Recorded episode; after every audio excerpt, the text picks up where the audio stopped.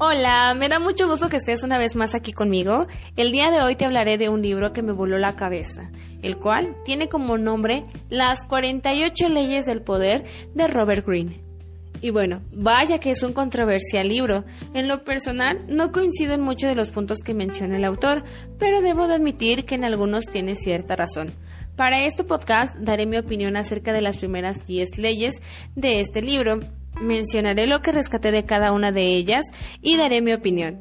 Sin embargo, no quiero influir en tu percepción de este libro, es por ello que te invito a leerlo, para que tú generes tus propias conclusiones y en cuanto a este podcast, espero que te haga reflexionar y lo tomes como otro punto de vista sobre el poder.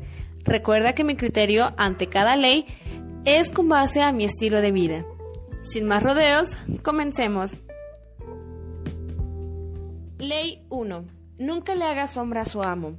En general, esta primera ley abarca el tema de desarrollar el brillo de cada uno, pero el autor nos menciona que el trato con los superiores debe ser firme y debe ser frío. Puede interpretar lo que debes hacerle frente de tal forma que no guardemos nuestras opiniones, pero también nos menciona que no tengas miedo de sobresalir y tampoco tengas miedo de opacar al amo, porque podría ser el peor error que cometamos. Yo considero que en todo momento debemos mantener el respeto mutuo.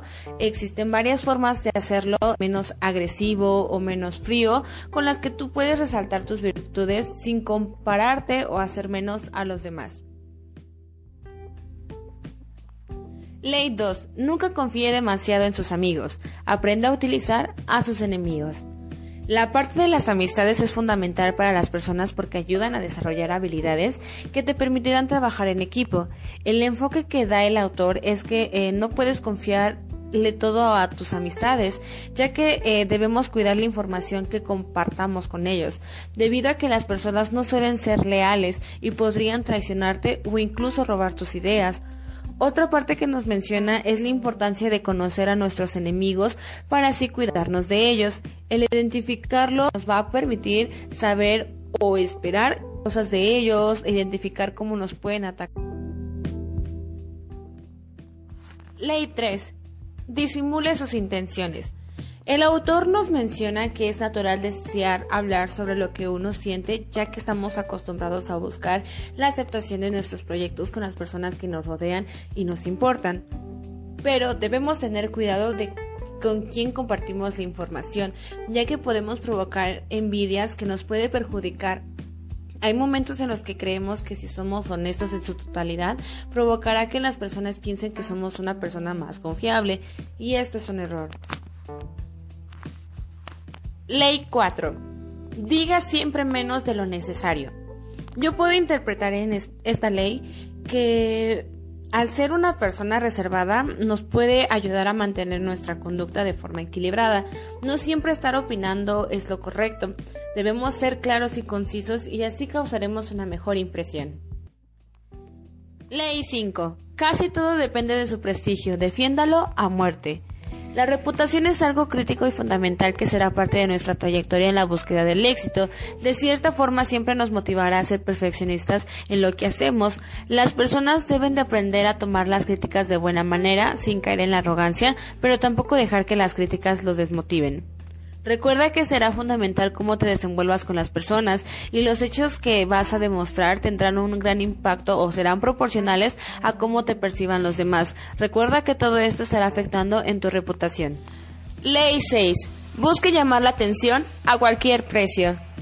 Creo que los modos y palabras implementadas para explicar el objetivo del tema no fueron las correctas. Ahora bien, es correcto que una persona que se prepara, que participa o que hace una aportación siempre resaltará del resto.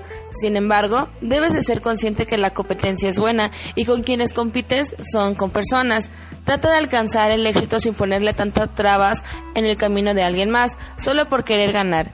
Recuerda que lo sencillo suele ser lo más hermoso y armonioso. Ley 7. Logre que otros trabajen por usted, pero nunca deje de llevarse los laureles. Para esta ley lo único que puedo resaltar es la parte donde nos menciona que debemos asegurarnos de conocer el momento exacto donde nos conviene compartir el mérito. Considero que siempre debes reconocer tu trabajo y el de los demás. Ley 8. Haga que la gente vaya hacia usted y, de ser necesario, utilice la carnada más adecuada para lograrlo.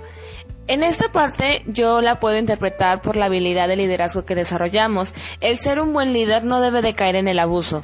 Creo que podemos ser más cuidadosos a la hora de transmitir el mensaje, esto para que tu equipo te ayude a llegar a la meta y ambos caminos sean el mismo. Para conseguir el éxito debes ser muy disciplinado y debes hacer sacrificios, pero considero que estos sacrificios no deben ser abusar de la ingenuidad de las personas, no es siendo la copia de los demás. El sacrificio no es siendo desleal contigo o con los tuyos. Ley 9.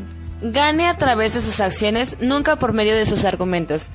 En esta ley tampoco concuerdo, pero yo te interpretaré lo mencionado rescatando donde nos menciona que siempre debemos demostrar con hechos nuestros compromisos, darle valor a nuestra palabra esto le dará credibilidad a nuestro trabajo o desempeño y así nos volveremos unas personas más confiables.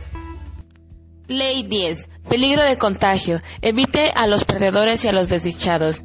Para esta ley llegamos a un punto donde nos hace ver que el círculo social en el cual nos desarrollemos será un pilar fundamental en nuestro desarrollo, ya que al crear un vínculo con otra persona nos volvemos vulnerables ante determinadas situaciones, lo que provoca querer el bienestar del otro individuo. Sin embargo, será muy importante las personalidades que posean, porque al estar constantemente juntos influyen directamente en sus modales, en sus gustos y en estados de ánimo. Es muy cierto que debamos tener mucho cuidado con quienes elegimos para ser nuestros amigos, pero en lo personal no podría dejar solo a una amistad que pasa por un mal momento. ¿Qué te parecieron los títulos de estas leyes? ¿Concuerdas con ellos? Te invito a leer este libro y profundizar cada ley. En este podcast recuerda que te compartí mis pensamientos acerca de ellos. Espero que junto conmigo hayas reflexionado el camino que estás eligiendo para llegar a ser exitoso y de corazón espero que esté en tus deseos ser una mejor persona. Que si quiere el poder pero sin ser egoísta. Recuerda que mantener un equilibrio en todo aquello que realizas es lo correcto. Yo soy Esther Santiago y te espero en la siguiente.